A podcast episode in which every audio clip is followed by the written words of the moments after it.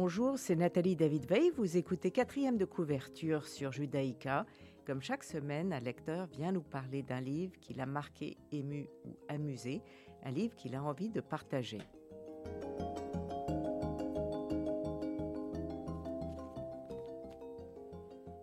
Aujourd'hui, j'ai le plaisir de recevoir Stanislas Graziani qui nous parle de La Nuit des Temps de Barjavel et de son livre qui vient de sortir Le cauchemar de Socrate aux éditions Beau Repère. Bonjour Stanislas Graziani. Bonjour Nathalie.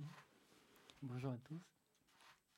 Après avoir étudié le cinéma à l'Université de New York, vous devenez scénariste, réalisateur et script docteur pour la télévision française et le cinéma. Mhm. Vous avez été l'assistant de Régis Varnier et de Claude Lelouch. Vous avez réalisé de nombreuses publicités pour de grandes marques prestigieuses comme L'Oréal, Lalique, Visa Carte Bleue, Lanvin, etc.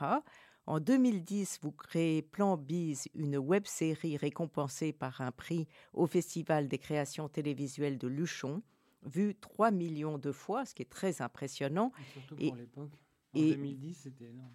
Oui, avant de continuer, euh, qu'est-ce que c'est que une web-série? Une web-série, c'est une, mini-série avec des épisodes de 3 ou 4 minutes qui est uniquement diffusée sur Internet. Alors au départ, c'était uniquement sur Internet, mais on a été en plus la première à être vendue en télé après. Et vous n'avez pas eu envie de continuer? Ah si, bien sûr. Ah si. Si, si. D'accord. C'est dans vos projets à euh, venir. c'est dans mes projets. Euh, ben, si vous voulez, la, la web série m'a permis de faire mon premier téléfilm parce que ça a été un succès totalement inattendu. Cette web série, c'était de la réclame au départ et puis c'est devenu viral.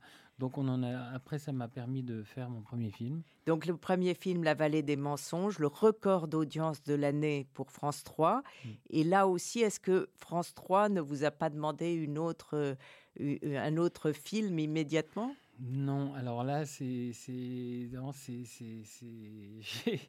assez inattendu. Enfin, j'étais sûr que j'allais. Euh, le, le, jour où on a eu le résultat des audiences, j'ai dit à ma femme, chérie, je vais.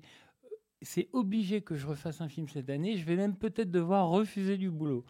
Et, euh, et, malheureusement, c'est pas venu. Donc il n'y a pas de lien entre le succès et. Euh, ben non, il n'y a pas de lien. Et puis, si, je sais pas, c'est tout est très politique. Moi, France 3 voulait une comédienne euh, que, en laquelle je croyais pas du tout. Ils m'ont dit en gros, tu feras pas de film si tu la prends pas. Et je me suis dit, si je la prends, de toute façon, le film sera mauvais et j'en ferai pas un deuxième, mais ce sera de ma faute. Donc j'ai pris. Euh, et en ce moment, je crois que vous travaillez quand même sur une série. Alors là, je travaille sur une série absolument, une nouvelle série qui s'appelle Les Princes de Paris Match et qui, euh, dont les personnages principaux sont la première équipe de reporters de Paris Match, donc à partir de 1949, et on va suivre toutes les années 50. C'est un peu comme The Crown, c'est-à-dire on est lié à l'actualité et euh, on voit toute l'évolution du monde à travers les yeux de cette équipe de reporters fantastiques qui ont eu des destins extraordinaires parce que évidemment à l'époque changer changer de continent c'était euh, on était encore plus déconnecté Thomas Pesquet aujourd'hui quand il va dans l'espace à l'époque c'était une vraie aventure chaque voyage était une, aventure. Et puis le lundi ils étaient sous les bombes et ils se faisaient tirer dessus. Le mardi ils dînaient avec De Gaulle.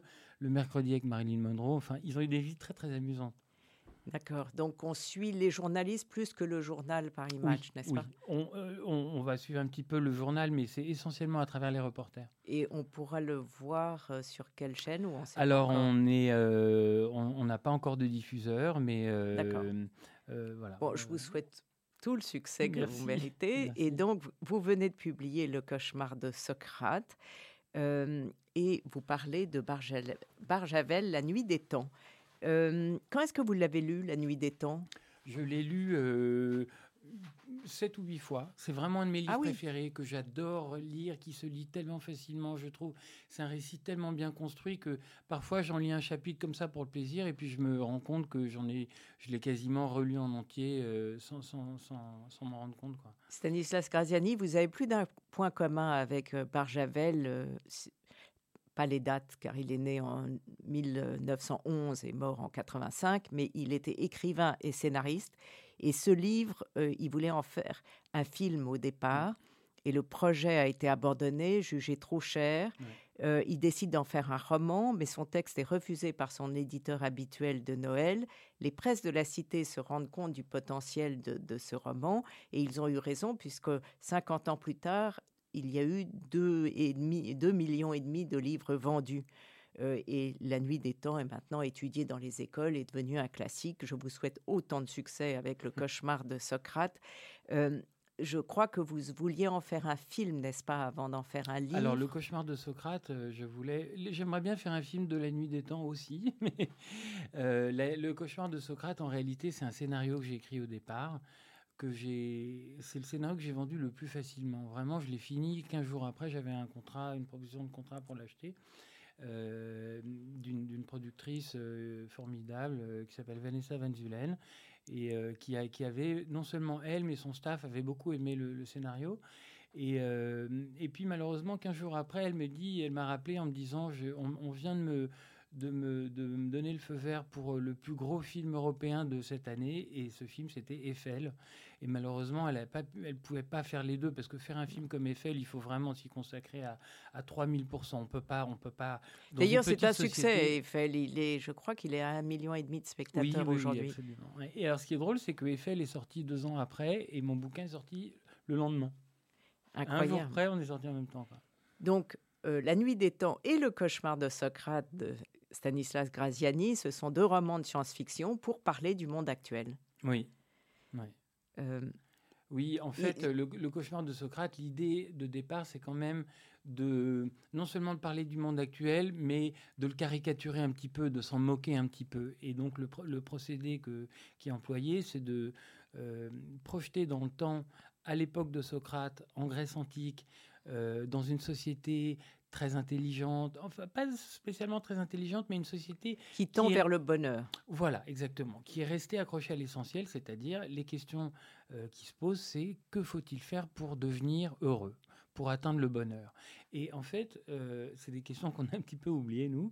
Et, euh, et, quand on plaque notre, la, politique moderne là-dessus, ça donne des choses très très drôles en général, complètement absurdes et très drôles. Mais oui, parce que ce, manipulateur euh, politicien que vous inventez, qui s'appelle euh, Daniel Dravo, euh, a compris que les élus ont 2400 ans de retard sur lui, et donc il se lance dans une campagne électorale éblouissante, avec des formules qui font rire, parce que c'est je vous ai compris, j'ai fait un rêve, Make Greece Great Again, euh, et ainsi de suite. Et on est complètement plongé dans, dans euh, ce qu'on ah, connaît bah, aujourd'hui. Le, discours, si vous voulez, euh, le, discours des populistes marche encore très bien aujourd'hui, alors qu'il y a une série sur Netflix en ce moment que j'ai vue avant-hier qui analyse tous les points communs entre euh, les, dictateurs, il y a Amin Dada, il y a Staline, il y a Hitler, etc.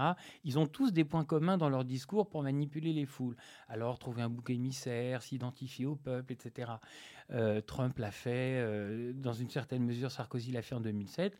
Là, on voit Zemmour il y a deux jours à Villepinte. C'est textbook, c'est exactement la même chose. Ça marche encore aujourd'hui. Alors, vous pensez à l'époque, quand ils sont des esprits vierges qui n'ont jamais vu de pub ni rien, ils sont très très vulnérables. Et puis c'est des gens à l'époque qui ne cherchent pas à avoir raison, ils cherchent la vérité, c'est complètement différent. Quand on cherche à avoir raison, on, a beaucoup plus d'arguments que le type qui cherche sincèrement la vérité. Et puis ça coïncide avec l'arrivée des sophistes. Donc c'était amusant de le passer à cette, à cette époque-là. Stanislas Graziani, on va écouter votre premier choix musical, euh, Laurence Collins, Can You?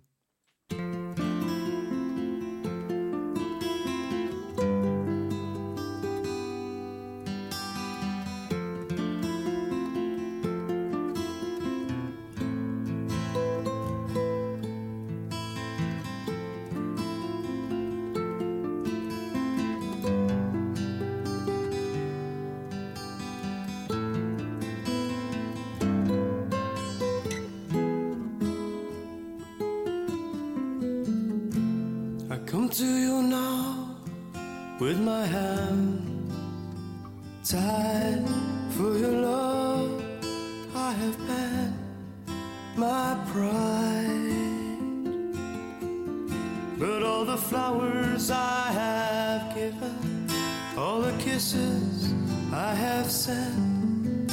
You just look and smile and turn away.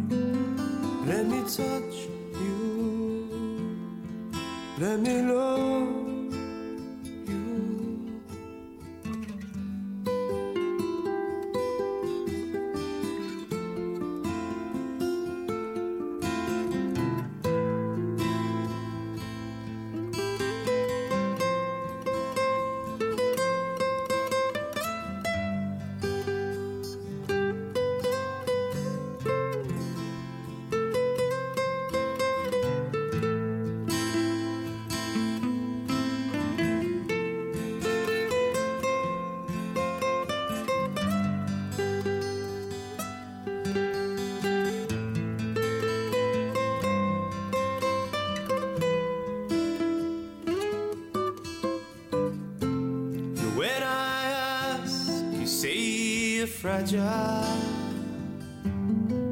You're afraid to learn to feel. But love is hard to find in this desert. Love is hard to find in your heart. Love is given.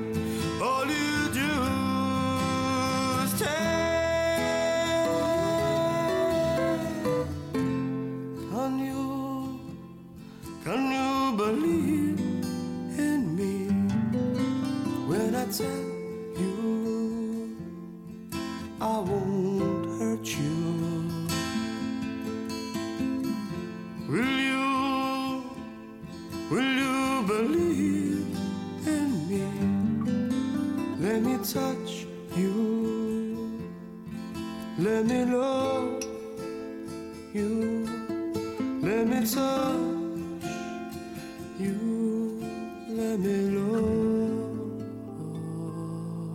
Stanislas Graziani, euh, vous avez donc choisi cette magnifique chanson Can You de Laurence Collins.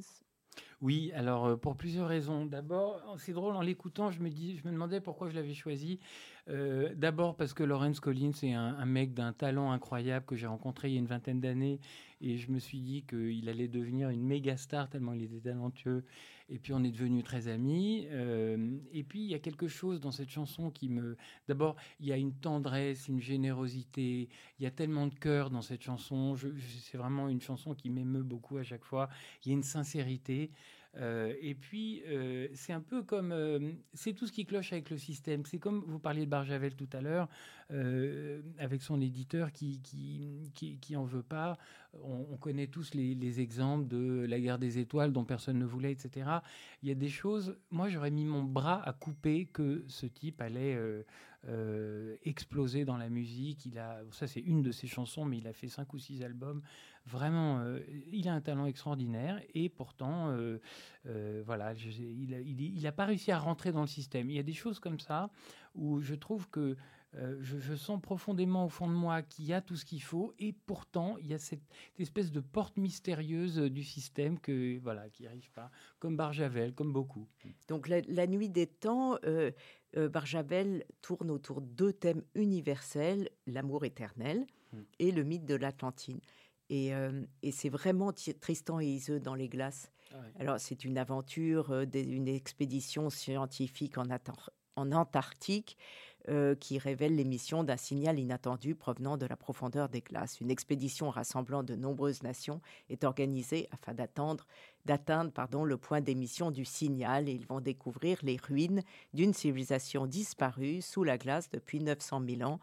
Et comme dans votre livre, euh, le cauchemar de Socrate, euh, la civilisation disparue est plus intéressante que la nôtre, bien entendu. Ah, c'est vrai, j'avais pas euh, fait le rapport, vous avez raison. le livre vous a de deux époques aussi, oui. Le livre vous avait influencé pour écrire votre cauchemar de Socrate ou, ou, c'est Oui, alors certainement. De toute façon, au niveau inconscient, la juxtaposition de, le, le, télescopage comme ça de deux civilisations aussi opposées est forcément euh, très riche. Euh, euh, d'un point de vue dramatique, c'est formidable toutes les, toutes les, les, situations que ça donne, bien sûr. Et qu'est-ce qui, qu'est-ce qui vous, en le relisant le livre de Barjavel, qu'est-ce qui vous intéresse le plus aujourd'hui? Oh, Il y, y, a, y, a un idéal perdu. Il y a une société donc qui était très avancée technologiquement, beaucoup plus que la nôtre, qu'on décrit, puisque donc dans cette sphère qu'on retrouve à, à, 1000 mètres sous le sol, on découvre deux corps qui ont été congelés. un homme et une femme. La femme s'appelle Eléa. Elle a été sélectionnée pour ses parfaites qualités d'intelligence, de beauté et de santé. Euh, et, le médecin qui s'occupe de l'expédition tombe éperdument amoureux d'elle, mais il sent bien. Il y a aussi cet amour désespéré qu'un homme peut avoir pour une femme, euh, avec un, respect qui l'empêche de même de reconnaître ses propres sentiments, parce qu'il se sent en dessous, il se sent un, vermisseau en train de regarder l'étoile, hein, bien sûr. Et, euh, et, Léa, il y a une invention dedans où ils ont une espèce de cercle d'or euh, sur les tempes et qui transmet les images qu'elle regarde et elle nous fait connaître son monde à travers ça. Un peu comme dans le cinquième élément oui, de Besson. Oui. Euh, ça m'a fait penser à ça. Oui, oui, absolument. Euh, et puis en plus, il y a dans ce livre toute une philosophie que Barjavel a, a, a, élaborée. Il a écrit juste avant ça un livre qui s'appelle La fin du tigre, dans lequel il, je ne veux pas dire qu'il démontre l'existence de Dieu, mais en gros, il parle de toutes ces questions euh, euh, qu'on s'est toujours posées et il arrive à la conclusion que il existe dans la nature des choses infiniment, enfin beaucoup trop sophistiquées pour qu'il n'y ait pas une intelligence derrière. Et on, peut dire qu'il a fait un essai philosophique avec la fin du tigre et qu'il a réussi à transformer ça en fiction avec euh, la nuit des temps. Et en même temps, ça parle de la guerre du Vietnam, des rapports Est-Ouest de l'époque euh, c'est assez actuel de l'époque Bien aussi. sûr. Bien sûr, et puis il y a euh, déjà les populations qui râlent contre les gouvernements, les conspirations, la lutte contre le pouvoir absolu, le défaut de, de, bien commun, si vous voulez. Les, à un moment, on découvre aussi dans cette sphère une solution pour éradiquer toute la faim dans le monde, pour avoir des sources d'énergie inépuisables, etc. Et l'humanité, au lieu de se l'approprier pour résoudre les conflits, on voit bien qu'il y a des nations qui ont intérêt à alimenter le conflit et, s'approprier ce, cette technologie pour écraser les autres. Et ça, c'est une, des choses que je déplore le plus dans notre monde actuel et, euh, qui, va tout à fait dans le sens de Socrate, qui est euh, euh, l'homme a besoin d'exister le plus possible. Donc il y a deux solutions pour exister, pour se sentir exister plus. Il y a la stimulation extérieure. Harvey Weinstein vous en dira euh, le divertissement. Et puis il y a la stimulation intérieure qui est euh, la conscientisation de son monde intérieur et c'est ça que Socrate euh, préconise. Et, et, et, donc, plutôt que d'aller rechercher le conflit pour être stimulé, on essaie au contraire de le désamorcer et de, de, venir à, la rencontre par notre intérieur de ce qui nous stimule. C'est ça qui est beaucoup plus intéressant, mais ça demande beaucoup, beaucoup d'exploration, de, beaucoup de connaissances de soi en réalité. Vous avez dû euh, étudier le temps de Socrate euh, pour écrire ce livre Oui, en fait, euh, je vais vous dire, j'ai écrit ce roman assez rapidement, mais le scénario duquel je l'ai tiré, j'ai mis 10 ans à écrire une première version. J'ai écrit 30 pages en 2010 avec cette idée, et j'ai mis 8 ans à, à, pouvoir, euh, à m'autoriser à faire parler Platon et Socrate et à lire des milliers de pages pour comprendre le fonctionnement des institutions à l'époque.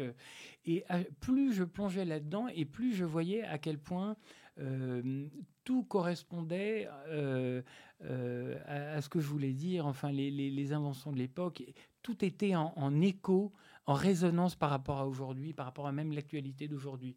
Euh, quand, on regarde, les, là, on, s'engage dans une campagne présidentielle. Euh, en France Bon, il n'y a rien de nouveau. Socrate a été euh, l'inventeur de la dialectique qui est utilisée aujourd'hui par tous les, les, candidats qui débattent entre eux. C'est les mêmes techniques qu'on que, employait à l'époque. Et c'est très amusant de, de, les voir utilisées par quelqu'un de cynique qui manipule les foules. Et je pense l'idée, c'est aussi d'éduquer un petit peu le lecteur et qu'après, ils se disent dans un, quand il écoute un débat politique, ah ça je sais ce qu'il est en train de faire, et, on, voit que en réalité tout est complètement artificiel et scénarisé. Il y a très peu de sincérité dans tous ces débats-là. Mais vous réussissez à en faire un livre assez drôle parce que euh, euh, le changement, c'est maintenant, la critique du monde consumériste, euh, le fait d'embrouiller les citoyens avec des lois incompréhensibles, les impôts confiscatoires, rendre l'école euh, nulle pour abaisser le niveau global, la glorification du divertissement, l'éloge de la médiocrité avec le personnage de Tom. Enfin, vous multipliez les exemples, mais c'est désopilant. C'est gentil, merci. C'est moi, c'est ce que j'aime quand je lis une histoire ou quand je regarde un film. J'aime euh, un, film, par exemple, qui est drôle. J'aime une comédie, mais qui a un fond en plus où on apprend un petit peu, où il y a, un vrai thème où on apprend quelque chose. Euh, je ne sais pas, par exemple, euh, une de mes comédies préférées, c'est Tootsie avec Dustin Hoffman. C'est un film qui est à pleurer de rire, mais qui en même temps pose des vraies questions sur le rôle de l'homme vis-à-vis de la femme, etc. Euh, là, je voulais faire euh, je voulais vraiment parler de ça et je trouvais que ces situations prêtaient à rire au départ. C'est-à-dire, vous disiez tout à l'heure, à un moment, il fait un discours, il dit j'ai eu un rêve, donc il imite, euh, enfin, il, reprend un peu Martin Luther King, mais son rêve, c'est que chaque citoyen d'Athènes puisse se payer un métèque, un esclave. et évidemment, il va dans ce sens-là. Alors, son copain est super choqué, évidemment, à côté. il, voilà, il y a le côté euh, tellement cynique de ces, de ces politiques, mais on, on, se dit autant en rire en fait. Mais votre histoire d'amour est beaucoup moins, si on fait la comparaison avec Barjavel, est beaucoup moins poussée et romantique que euh, dans La Nuit des Temps, où l'histoire d'amour a une importance Alors, en réalité, il y a deux histoires d'amour dans le coffre de Socrate. Il y a celle de Daniel qui est totalement cynique, c'est-à-dire ses, ses propres limites intérieures qui l'empêchent de vivre une vraie histoire d'amour, puisque Diotime, la philosophe de laquelle il tombe amoureux, qui est une espèce de de fille euh, euh, euh, qui a une relation un peu filiale avec, avec Socrate, enfin qui est sa maîtresse en même temps, mais disons que Socrate avait prévu de lui laisser les rênes de l'académie, l'école de philosophie. Et Diotime est folle amoureuse de, Daniel, mais Daniel ne se connaît pas suffisamment lui-même pour éprouver un amour infini. Et donc, euh, il met fin lui-même à l'histoire d'amour. Alors que Tom, son, acolyte qui l'accompagne dans le temps, lui, au contraire, recherche cet amour absolu et a une histoire d'amour qui est où ils ne font qu'un en fait, comme dans la nuit des temps, où l'expression c'est plus je t'aime mais je suis à toi et tu es à moi. On va écouter votre deuxième choix musical, Laura Lace, Vivaldi Summer.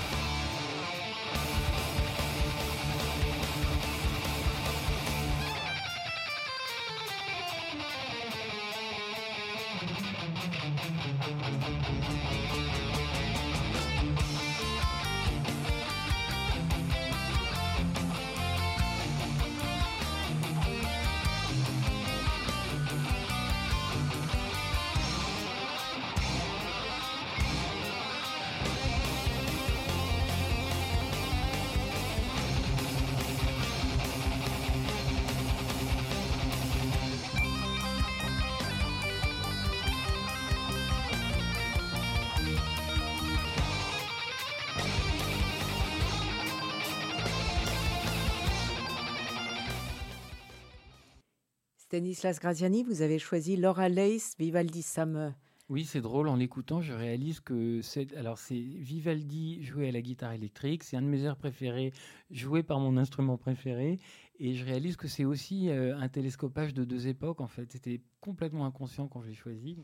Il y a, on a vu tout au long de cette émission, plus d'un point commun, mais il y a aussi le désir masculin qui est un sujet très à la mode. Oui, c'est un sujet que j'avais vraiment envie d'explorer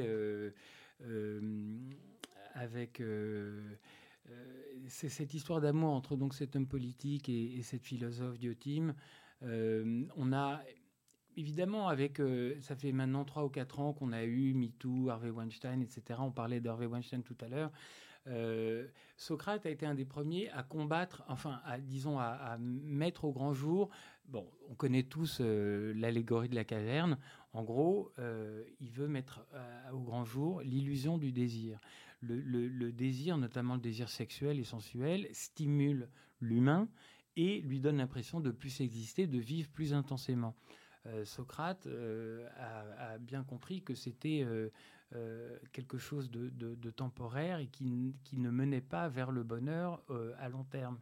Et, donc, si vous voulez, moi je connais bien ce désir masculin où un homme était perdument amoureux d'une femme, complètement désespéré. On en parlait dans La Nuit des Temps. Ce docteur Simon qui est, qui est en admiration totale, c'est presque une déesse, Eléa, pour lui. Euh, Daniel est pareil avec Diotime qui se refuse à lui. Et en plus, ce qu'il ne comprend pas, puisque à son époque, un homme politique qui a de l'argent et qui a du pouvoir a beaucoup de facilité à séduire les femmes, surtout une femme qui est serveuse dans un restaurant et qui est qui est pas indépendante, enfin qui est indépendante financièrement, mais si vous voulez, qui a pas beaucoup de moyens. Euh, et là, au contraire, elle lui dit mais si je te cède, je devrais te flatter et, elle reste très indépendante puisque consciente de tout ça, elle chérit sa liberté qui a beaucoup plus de prix que tous les, bijoux qu'il pourrait lui offrir et dont, elle se fiche complètement. Et le fait qu'elle se refuse à lui, ça le rend fou. Et, euh, et puis, euh, voilà, enfin, c'est vraiment ce désir qui va ronger complètement le personnage de l'intérieur. Oui. Donc, Stanislas Graziani, Le cauchemar de Socrate et Barjavel, La nuit des temps. Je vous remercie beaucoup d'être venu à quatrième de couverture. Merci Nathalie, merci merci à tous. Cette émission sera rediffusée dimanche à 14h. Vous pouvez la réécouter sur vos podcasts et sur le site de Radio Judaïka. Et je vous retrouve mardi prochain à 11h.